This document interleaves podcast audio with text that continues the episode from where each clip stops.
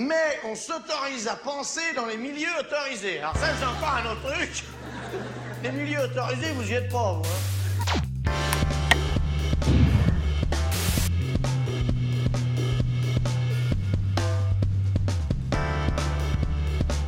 Le grand récit, introduction à l'histoire de notre temps.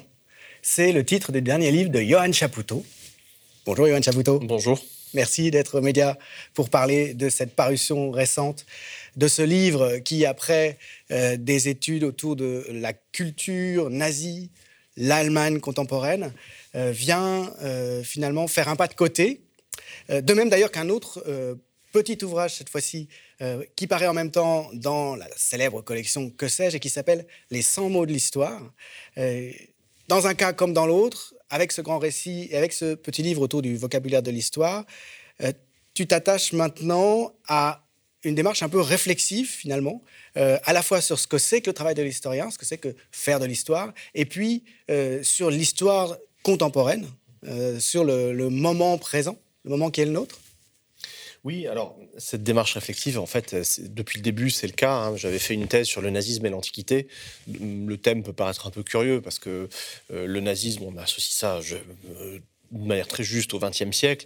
Euh, on se demande un peu ce que l'Antiquité vient faire là. hein. Pour le fascisme, ça paraît plus, euh, immédiat comme référence. Mais euh, de fait, j'avais voulu montrer que euh, en plein XXe siècle, en plein cœur de l'Europe, les nazis, pour se légitimer eux-mêmes et puis aussi pour motiver l'action, pour pousser les gens à prendre les armes et à faire ce qu'ils ont fait, eh bien, se sont réclamés de précédents glorieux et ont euh, totalement réécrit euh, l'histoire, l'histoire de l'Europe. Et c'est ça qui m'intéresse moi dans ce, dans ce livre-là, en partie, hein, c'est de voir quels sont les pour le XXe siècle, les discours de donation et de dotation de sens. Les discours que euh, des acteurs ont tenus pour se convaincre eux-mêmes, pour se légitimer et pour pousser euh, d'autres que euh, à l'action. Euh, autrement dit, il s'agit de, de faire ce que j'ai fait, que d'autres font très bien, d'essayer de voir quels sont les, les récits du temps, les discours de donation de sens qui donnent sens aux actes pour les acteurs. Une thématique philosophique et de philosophie politique euh, autour de la fin des grands récits, euh, que- qui euh, expliquerait dans une large mesure la situation actuelle, qui renvoie aussi à la façon dont le néolibéralisme s'est présenté en disant que c'était la fin des idéologies, qui représentait la fin des, le- des idéologies, parce que bien sûr le néolibéralisme n'en est pas une. Le néolibéralisme, c'est le réel, le réel tel qu'il est. Évidemment, ça fait, ça fait un peu rire, mais enfin, il y a plein de gens qui, qui- qui s'imaginent ça et qui ne se rendent pas compte qu'ils sont dans une autre forme de, récit ou de fiction. Euh, comment est-ce que euh, les analyses de, ce livre-là viennent, se situer à cet égard? Bah, c'est- c'est un livre qui consiste à relire euh, notre temps, en gros le XXe siècle, mais on pourrait déborder sur le XXIe, après 2001 ou après ou ju- jusqu'à aujourd'hui, qui relie donc notre temps comme étant le, moment des discours et des récits du temps, des fables que l'on se raconte à soi-même euh, pour agir dans, dans- dans l'histoire. Euh, je- reviens à, à cette notion de récit qui est très importante parce que, euh, à titre individuel, le récit, c'est ce qui nous structure le récit euh, que l'on t'a raconté quand tu étais gamin pour te dire d'où tu venais, comment tes parents se sont rencontrés, etc., et qui te donne euh, sens et consistance, si tu veux, Et identité. et identité, absolument. Et on voit qu'à titre individuel, une fois que ce récit euh, se disloque ou se dissipe ou s'évapore, par exemple sous le coup d'une maladie d'Al- d'Alzheimer, par exemple, le sujet lui-même disparaît. La personne disparaît. Bon, alors ça vaut pour les individus, ça vaut également pour les groupes, et ça vaut d'autant plus euh, au XXe siècle sur euh, le fond d'un phénomène massif qui est aisément constatable et constaté hein, par euh, des sociologues, par des philosophes, par des anthropologues, par des historiens, qui est au fond la, alors pour ce qui est de l'Occident en tout cas, la désaffection du religieux. Et dans ce phénomène de désaffection du religieux, le la dislocation du providentialisme. Providentialisme, c'était une manière, euh, pendant euh, quasiment 1500 ans en Occident, de donner sens à ce qui parfois n'en a pas. hein. Une catastrophe, une guerre, un massacre, euh, la mort d'un enfant, un génocide, etc., était expliqué par les desseins infinis de Dieu que nous ne pouvons comprendre parce que nous sommes des êtres finis à l'intelligence limitée, alors que celle de Dieu est illimitée. Bon, tout ça avait bien structuré quand même une manière de voir le monde jusqu'au 19e siècle. Le scientisme, euh, l'alphabétisation de masse, le recul du religieux, puis ensuite la Grande Guerre, ce grand massacre au cœur de l'Occident, a rendu les choses beaucoup plus complexes. Et c'est sur ce comment sur ce fond-là, dans ce contexte-là, qu'il euh, y a eu une forme d'appel d'air, d'appel de sens, si tu veux, euh, que des religions séculières ou des religions politiques sont venues, euh, sont venues combler. Et c'est en ça que j'invite à relire ce qu'on appelle les idéologies du XXe siècle comme autre chose que des idéologies. Idéologie, c'est un terme, déjà, c'est un terme péjoratif. Hein, Raymond Aron disait les idéologies, l'idéologie c'est toujours les idées des autres, hein, donc euh, d'une part. Et puis par ailleurs, les autres ne voient pas correctement le réel, euh, qui est plutôt comme je le vois moi. Exactement. Et puis par ailleurs, c'est assez superficiel. Ça, s'adresse toujours à une fine pellicule de conscience très superficielle. Euh, moi, je préfère le mot de culture ou le mot de religion après tout, parce que quand on voit des, tous les grands ismes du XXe siècle, hein, nazisme, fascisme, mais aussi communisme dans sa version stalinienne, eh bien, c'était des propositions religieuses qui te situent dans le monde, qui te situent dans le temps et qui induisent un rapport entre les vivants et les morts, la vie et la mort. Qui et promettent un avenir aussi euh, mythique, hein, absolument, messianique. Exactement. Il y a une promesse eschatologique dans tous ces, euh, dans tous ces, ces phénomènes-là. Et euh, c'est ce que Heidegger appelait l'époque des visions du monde, hein, die Zeit der Weltanschauungen, l'époque des visions du monde, où au fond le monde n'est plus, n'est pas forcément un monde réel concret avec lequel on a prise, mais un être représenté. Et et de ce point de vue-là, au fond, euh, tu parlais de néolibéralisme, mais avec le capitalisme financiarisé qui est constitutif du néolibéralisme, on est au terme de cette évolution-là où, au fond, c'est l'abstraction qui domine. Hein. donc euh, l'industrie disparaît, euh, la financiarisation remplace tout, etc. Mais est-ce que cette époque des visions du monde, hein, pour reprendre la formule d'Heidegger, on n'a jamais été en dehors d'elle? Est-ce qu'il n'y a pas toujours eu Est-ce qu'on peut imaginer euh, l'humanité en dehors d'une vision du monde. Et, qu'est-ce qui différencie euh, euh, celle d'aujourd'hui des précédentes? Alors, le livre en donne quelques idées, notamment avec la postmodernité, sur ce que c'est que la postmodernité. C'est peut-être le rapport à une transcendance. Alors, tu, es bien placé pour le savoir. Avec des travaux d'histoire religieuse, on montre bien que ce qui est important, ce sont les concepts et les catégories qui nous permettent, et le langage qui nous permettent de dire et de voir le monde, avec cette prévalence de la théologie pendant si longtemps pour penser le politique, pour penser l'économie etc. Il me semble, moi, qu'au XXe siècle, c'est la relation à la transcendance qui, euh, qui s'évapore un petit peu ou qui se disloque. Euh, on pense moins les choses en termes de, verticalité euh, descendante, hein, un Dieu qui donnerait sens à tout cela, qu'en termes d'immanence. Alors, dans le cas du fascisme, tu as l'immanence de la nation. Hein. on va recréer un empire, on va mettre nos pas dans ceux des Romains. Dans le cas des nazis, eh bien, tu as l'immanence du sang, de la biologie, de la race.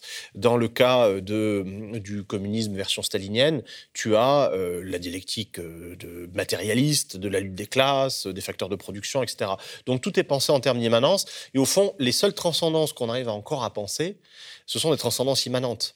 Hein, l'espèce de logique interne du rapport de, force de classe, par exemple, ou l'espèce de nécessité biologique qui pousse la race aryenne, par exemple, à s'affirmer contre, contre les autres. Et euh, donc, on a congédié Dieu Hein, mais tout en gardant euh, cette, cet appel de sens et ce besoin de, structurer, de donner sens. Et alors là, on a passé en vue, euh, euh, disons, ce qu'on a appelé, en les mettant sur le même plan, ce qui est certainement pas juste, mais les totalitarismes. Enfin, on a parlé aussi de la, théologie, de la domination du religieux. on peut considérer que on est sorti du grand récit, qu'il n'y a pas de grand récit actuellement dominant? Bah, en tout cas, bon, c'est le diagnostic qui est posé par euh, quelqu'un qui est très célèbre, hein, qui est Jean-François Lyotard, qui d'ailleurs était un ancien, un, ancien militant en fait, qui avait donné beaucoup de sa personne et de son temps euh, à, la militance politique et, sociale et qui euh, en a été un petit peu, un petit peu cramé en fait. Hein. Il s'est beaucoup dépensé comme cela et il a ressenti le besoin dans les années 70 de se ressaisir un peu, de se resubstantialiser en lisant, en travaillant et en, et en créant et non pas en produisant. J'aime pas trop ce, ce terme-là pour pour ce qui est des, sciences humaines. Et euh, il a euh, fait ce livre qui s'appelle La condition postmoderne, hein, en 1979, où il acte la fin, dit-il, des, des, grands récits. Alors, c'est vrai que dans les années 70, on est dans le contexte de révélations sans fin sur l'archipel du Goulag, euh, c'est Solzhenitsyn, Déception face au communisme euh, réel. Oui, en tout cas, cette espèce de dictature d'État qui était, euh, qui était épouvantable. alors, on avait abandonné les soviétiques, ensuite on s'était penché, tourné plutôt vers la Chine de Mao, puis la Yougoslavie de Tito, puis même l'Albanie. Hein, bon, mais... C'est ça, c'est une déception. Mm, mm. Et donc lui, il pose ce constat-là, mais qui vient d'une expérience personnelle. Hein, euh, et de fait, on se rend compte que à la suite de, cette espèce de, grande désillusion, euh, il n'y a, pas eu de, de grand discours dominant de ce qu'il appelle un méta-récit ou un, méga-récit plutôt, qui permettent de, donner sens et d'unifier euh, toute l'histoire. Et on, se, on est confronté aujourd'hui plutôt à une, ce que j'appelle les ismes du contemporain, hein, qui nous permettent de traverser euh, au sec notre temps et qui sont en concurrence les unes avec les autres et beaucoup plus fractionnés et qui mobilisent moins de manière compacte, que ces dites grandes idéologies du XXe siècle, étaient en fait des, grandes cultures ou des grandes religions politiques. Euh, j'en cite quelques-uns de ces ismes du contemporain. Alors, le plus puissant, et on le voit euh, tous les jours, c'est le complotisme, on va dire euh, qui est lui aussi très fractionné et très, et très, très dispersé socialement, mais qui est une manière au fond de garder de garder le religieux en gommant Dieu, mais en gardant le diable, hein, en gardant les forces obscures qui seraient à l'œuvre pour euh, expliquer ceci ou cela. Alors les forces obscures, ça peut être les reptiliens, les, euh, les pédosatanistes, les je, je, ne sais pas qui, ou les Illuminati, les Illuminati et ça peut ensuite s'incarner dans des, comment dire, des croyances assez, assez, assez stupéfiantes, hein, comme ces, ces centaines ou ces milliers d'Américains qui sont rassemblés à Dallas il y a quelque temps pour attendre le retour de John Kennedy Jr. et de John Kennedy Seigneur euh, euh, sur le lieu de son assassinat. Enfin bref, des phénomènes de messianisme, de sébastianisme comme ça qui, qui, reviennent. Mais il y en a d'autres, hein, euh, de, ces, de, ces, de ces ismes-là. celui qui me semble plus, le plus prégnant, moi je l'ai appelé l'illimitisme. Hein, cette croyance, parce que c'est une véritable croyance, hein, c'est totalement non, non corrélé au réel, cette croyance sur laquelle l'espèce humaine malgré ses limites évidentes, la mort par exemple, euh, est illimitée par l'innovation, par euh, la transgression, la disruption, par le transhumanisme et par le fait d'envoyer des fusées euh, de forme phallique d'ailleurs dans l'espace, comme le fait Jeff Bezos, à un coût social et écologique absolument délirant qui peut très bien expliquer l'aveuglement face à l'écocide dont tous les paramètres scientifiques nous disent qu'il est en cours. Il y a quand même une quiétude générale, et la plupart des gens n'y croient pas au fond, euh, qui, et même disent Ah, mais c'est un nouveau millénarisme. En fait, c'est de la nouvelle eschatologie. Mm. À cette petite différence presque qu'on note pas, c'est que le millénarisme ou l'eschatologie, c'était une croyance qui consistait à s'imaginer qu'un dieu, une puissance surnaturelle, allait mettre fin à l'humanité. Ce n'était pas du tout euh, l'idée que euh, l'humanité, par elle-même, euh, pour des raisons d'anthropisation, c'est-à-dire d'effet de l'activité des hommes sur leur propre milieu, allait s'autodétruire. Ça n'a rien à voir. Au contraire, d'une certaine façon, l'illimitisme, c'est-à-dire euh, cette quiétude euh, qu'on a au fond de nous, tant qu'on n'est pas confronté aux catastrophes liées à la dégradation de l'environnement, on ne croit pas en fait hein, que la planète est finie et que la croissance exponentielle infinie nécessairement va, va arriver à une impasse et à détruire notre habitat. Euh, finalement, aujourd'hui, cet illimitisme, c'est une croyance inconsciente.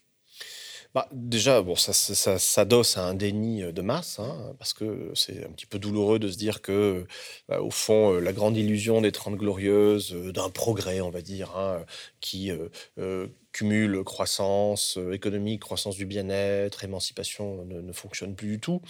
Euh, et euh, c'est difficile de rompre avec ça. Et puis c'est difficile aussi de s'imaginer que l'espèce humaine, par son activité même, par le simple fait de progrédir, c'est-à-dire d'avancer pas à pas, creuse sa propre, tombe. Et de fait, tu le disais, on, a du mal à y croire tant qu'on ne le touche pas. il y a eu des prises de conscience brusques du péril dans lequel on mais non pas la planète, parce que la planète, elle vit très bien sans nous, mais le vivant, tout simplement. Lorsqu'on a eu des, étés catastrophiques en 2016, 2018, 2020, en 2021, on s'est rendu compte qu'il il se passait quelque chose. Mais c'est vrai qu'il y a une forme de déni dont euh, cet illimitisme-là que, je pointe, hein, qui est vraiment illustré par ces milliardaires dingues qui envoient des fusées dans l'espace euh, en brûlant du, carburant comme c'est pas permis, euh, sont, les, sont les, les, incarnations ou les, ou les nouveaux prophètes. Bon, généralement, des milliardaires qui euh, ne savent pas quoi faire de leur argent et qui brûlent leur argent comme ils brûlent du carburant.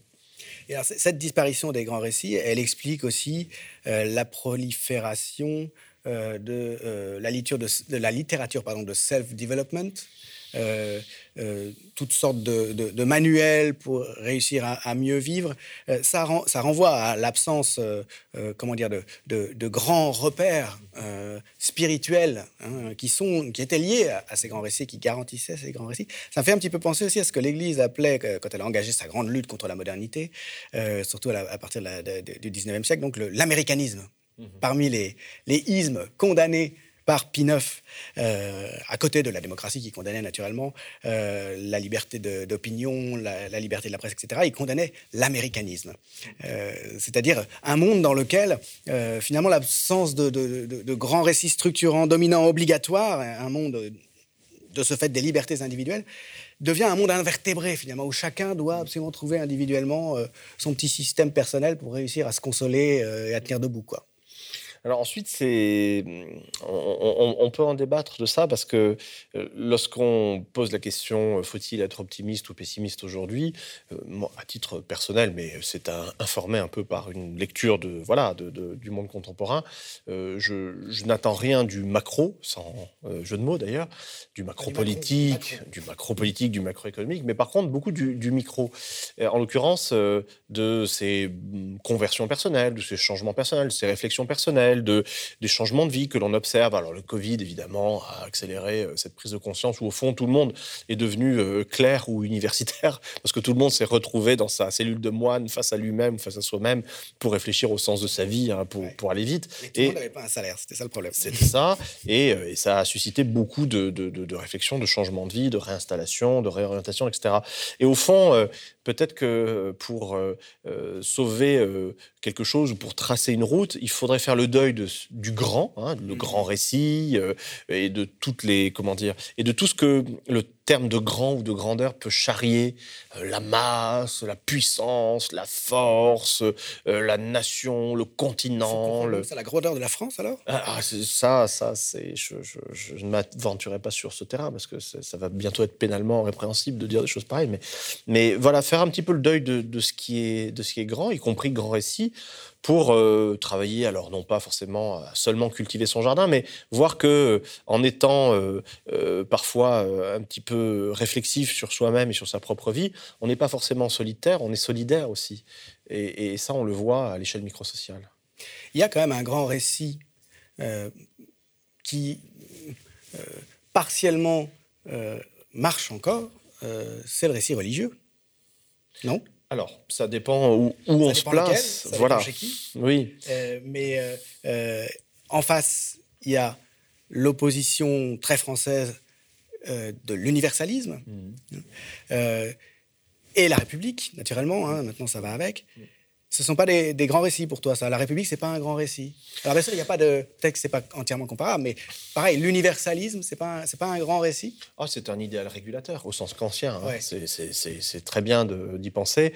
Euh, ensuite, la manière dont c'est utilisé de manière euh, marketing, euh, en termes de marketing politique, là, donne donne à réfléchir. J'en parle hein, de ce, ce, culte de la République dans le deuxième chapitre du livre lorsque je parle des lendemains de la Première Guerre mondiale, hein, qui ont marqué à la fois une espérance de fin de l'histoire, parce que c'était la der des der, on voulait que ce soit la paix pour toujours par la SDN, et en même temps une, certaine fin des histoires, parce que beaucoup de gens se sont dit, mais on ne peut plus faire de la littérature, on ne peut plus parler comme avant euh, sur le charnier de 20 millions de personnes. C'était plus possible. La, République, euh, mm. pour laquelle on a sacrifié un million et demi euh, euh, de bons français sans qu'on sache vraiment complètement pourquoi au fond, enfin, face à l'ennemi extérieur. Tu parles des, livres de Gabriel Chevalier, d'ailleurs, Chevalier, alors à cet égard, qui sont rédigés euh, juste après. Absolument. Alors, euh, Gabriel Chevalier, c'est un auteur, il est, connu comme l'auteur de Clochemerle, hein, qui est une pochade rabelaisienne très réjouissante. Énorme succès qu'on a oublié. Absolument, c'est un million d'exemplaires.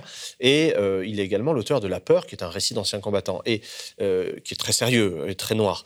Et donc, les deux sont liés, parce qu'il a vécu une expérience d'ancien combattant. Et quand on a vécu ça, on ne peut plus euh, gober les discours préfectoraux de commis agricoles, d'inauguration de foires, euh, à, coup de isme et à coup de, grands, de grands concepts comme, comme avant. Et ça, ça, il le montre très bien. Et c'est en ça que c'est, à mes yeux, un, auteur, un auteur majeur de cette époque. Et puis, à propos du, religieux, alors la fin du religieux, euh, moi je la constate dans un tout petit périmètre qui est un petit peu mon, jardin ou mon terrain, comme disent les anthropologues, qui est ce Finistère de l'Europe, qui en gros part de la Mitteleuropa allemande jusqu'à l'océan Atlantique. Hein. là, on constate une désaffection à l'égard du religieux depuis la fin du 19e siècle, c'est très clair. D'ailleurs, c'est intéressant de voir que la sociologie euh, est née en Allemagne, elle n'est pas née en France, elle est née en Allemagne dans les années 1870, au moment même où euh, se crée un objet nouveau qui était la société contemporaine, faite d'individus, d'urbanisation, d'exode rural et de déshérence religieuse. Ça, c'est très clair. Et d'ailleurs, tous en sont les analystes, hein, Ferdinand Tönnies, Max Weber, Zombard, Zimmel, etc. Euh, et, donc, moi, ma lecture, elle vaut pour ce, petit bout-là du, Finistère de l'Europe, qui est un bel observatoire, parce que c'est un beau laboratoire de modernité, hein, l'Allemagne à partir de 1870 hein, notamment, mais évidemment, dans d'autres régions du monde, euh, c'est tout autre chose que l'on constate, euh, que ce soit dans des régions comme l'Asie ou le, ou le Proche et le Moyen-Orient, ou que ce soit en Amérique latine, avec une forte présence de, ou un fort renouveau religieux plutôt évangéliste. Quant au cas des États-Unis, c'est un cas encore euh, différent et beaucoup plus complexe. C'est très singulier. Mais euh, je pensais aussi tout simplement à la façon dont euh, le, religieux peut encore exercer sa fonction euh, de résistance ou de mobilisation, euh, pour le meilleur ou, pour le pire. Euh, là, je pense en particulier à l'islam, mm. dans des situations de domination, de situations de domination des, concernés. Quoi. Mm-hmm. il y a encore cette. Alors, est-ce que c'est un grand récit? En tout cas, il, reste une force du, religieux de ce côté-là? Alors, Comment tu la vois? De fait, moi, je parle un petit peu du djihadisme dans, le livre, puisque je constate que chez les, les auteurs ou, ou ceux qui ambitionnaient de commettre euh, des crimes, euh, il y a une forte présence, un fort investissement existentiel. Euh, je cite notamment un apprenti djihadiste qui dit que voilà, la découverte de, de, son Dieu ou de son livre a été une, quelque chose de beaucoup plus important que sa propre mère ou que ses propres enfants. Alors, quand on est soi-même enfant et puis parent ou papa, c'est quelque chose qui, qui ben, interpelle. C'est une nouvelle naissance, hein, c'est être un newborn. C'est une conversion. Et, et ça ne concerne pas euh, d'abord, évidemment, ça ne concerne pas que l'islam. Des newborns, c'est un phénomène qui concerne les, les, chrétiens et les évangélistes. Un, phénomène qui, concerne aussi le, judaïsme, hein, euh, largement pour, pour, les générations récentes. Euh, et, oui, ça peut concerner, ça peut concerner l'islam, mais pas nécessairement dans une logique de djihadisme ou d'opposition radicale. Ou de, ça peut être tout simplement aussi une manière d'avoir une identité et une dignité dans des situations de domination où, par ailleurs, il n'y a pas de système auquel se raccrocher. Enfin, c'est la thématique de, de l'absence euh, d'une proposition politique et, et, euh, de, et, de, tout à fait concrètement de services publics, d'encadrement institutionnel bah, euh, de certaines parties de. Ça rejoint, je le cite, ce que dit Olivier Roy hein, sur effectivement l'islamisation de la radicalité plutôt que la radicalisation de, de, l'islam. Effectivement, le, débat est là. Mais de manière générale, et ça vaut pour toutes les confessions, le fait de se rattacher à une confession euh, euh, est un phénomène euh, qui engage l'être total et qui engage totalement l'individu, puisque vous trouvez un sens, on trouve également une communauté, on trouve une réassurance, on trouve aussi une perspective pour ce qui pose problème à l'humanité depuis quelques dizaines de millénaires, qui est la mort, tout simplement. La finitude. Et alors, donc, non content de te lancer dans cet exercice de, réflexivité euh, sur, le, sur le temps et sur l'histoire, euh, tu as aussi euh, fait ce livre, donc, les, les 100 mots de l'histoire. C'était une gageure, d'ailleurs, je crois que c'est un des mots du vocabulaire. C'est l'un parmi ces 100 mots que tu as choisi, c'est gageure, qui paraît chez Que sais-je. Alors, en apparence, c'est quelque chose de tout à fait carré, euh, voilà, je prends 100 mots de vocabulaire qui me semblent les plus importants pour définir ce que c'est que l'histoire, mais enfin de la part d'un historien professionnel euh, qui a les travaux que tu as euh, derrière lui. En réalité, ce sont des choix très marqués alors, pas seulement, parce que j'ai essayé de, faire le boulot, comment dire. J'ai essayé de. Alors, déjà, je cite énormément mes, mes, camarades, puisque j'essaie de faire de ce que sais-je une espèce de canon ou de bibliographie de 200, 300 titres à lire, quoi. Et j'essaie de, de, voir ce que font mes, mes, mes, collègues, euh, la manière dont euh, ils travaillent eux-mêmes et qui m'intéressent des choses que je ne fais pas moi et que je ne sais pas forcément faire ou que je ne maîtrise pas, mais que j'admire profondément. Donc euh, moi, je suis plutôt du côté de l'histoire culturelle, on va dire, mais il y a une entrée histoire sociale, une entrée histoire quantitative, une entrée statistique, une entrée, etc., etc., pour bien montrer que cela m'intéresse bigrement et qu'il il y a plusieurs demeures dans la maison du Seigneur, comme dit, comme dit l'Évangile. Et de fait, il s'agit de rendre hommage euh, à ces travaux-là et à cette discipline qui euh, est souvent perçue comme étant quelque chose d'assez, besogneux, d'assez pénible, sous le, regard d'un apprentissage assez, brutal, on va dire. Mais alors que c'est pas du tout ça. L'histoire, c'est une formidable école d'émancipation, de liberté, d'humour. Intellectuellement, c'est très stimulant. Qu'est-ce que tu aurais envie de retenir parmi les mots que tu as, que tu as choisis Qu'est-ce qui sont, Est-ce qu'il y en a qui sont plus emblématiques? Oh, il, y en a, il y en a un qui est enfance. Ah oui. Oui, parce que tout part de là. Enfance, puisque, ou enfant. Parce que de fait, l'enfant est devenu un objet d'histoire dans les années 60. Euh, Alors, il y a des travaux de Philippe Ariès, de Françoise Mayer, de Jean-Noël Luc euh, sur l'école, etc. Euh, alors que ce n'était pas le, cas auparavant. C'était quand même curieux de laisser une grande partie de l'humanité qui s'appelle l'enfance de, de, côté. Et puis, par ailleurs, c'est, on le sait bien aussi quand on fait un peu de sciences sociales ou d'histoire, c'est pendant l'enfance que se jouent deux, trois choses. Et peut-être que on est historien ou on est devenu historien parce qu'on a été enfant, qu'on a eu des grands-parents, ce genre de choses. Il y a enfance et puis il y a liberté. Liberté parce que, parce que l'histoire est une extraordinaire école de liberté et d'optimisme, paradoxalement. Merci Johan Chapoutot d'être venu évoquer rapidement avec nous ces, deux livres récents. Donc, euh, Le Grand Récit, Introduction à l'histoire de notre temps, et puis cette sélection de 100 mots de l'histoire pour la collection Que sais-je?